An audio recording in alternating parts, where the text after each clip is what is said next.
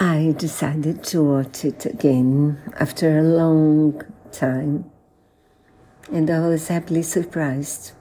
Harrison Ford is brilliant in his portrait of Indiana Jones, who is a shy teacher, who also is a passionate archaeologist who loves to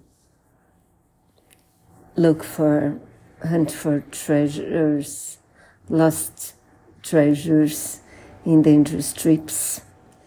He's shy, he's charming, he's very funny.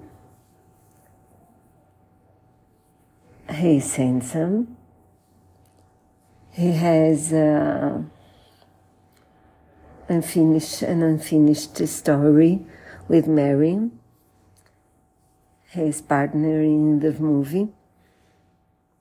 He is hired to look for the lost ark of the the covenant, where where the Ten Commandments are kept, which disappeared. So he's very excited to look for it.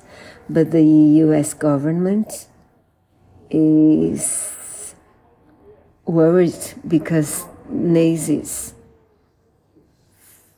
from from before the war are looking for it as well. So they are afraid that the if they find it, they'll become more dangerous and powerful than they are already.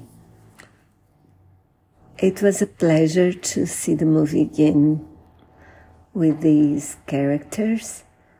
I was surprised the wonderful music uh, by John Williams. I was surprised because the bad guy I remembered were not the main bad guy. And I was surprised I didn't, I have no memory of him. The one I remembered is the one who gets hurt in the movie.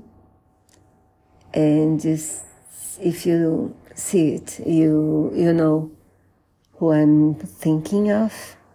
Anyway, it's a joy to watch. I do recommend it. It's on, it's at iTunes if you want.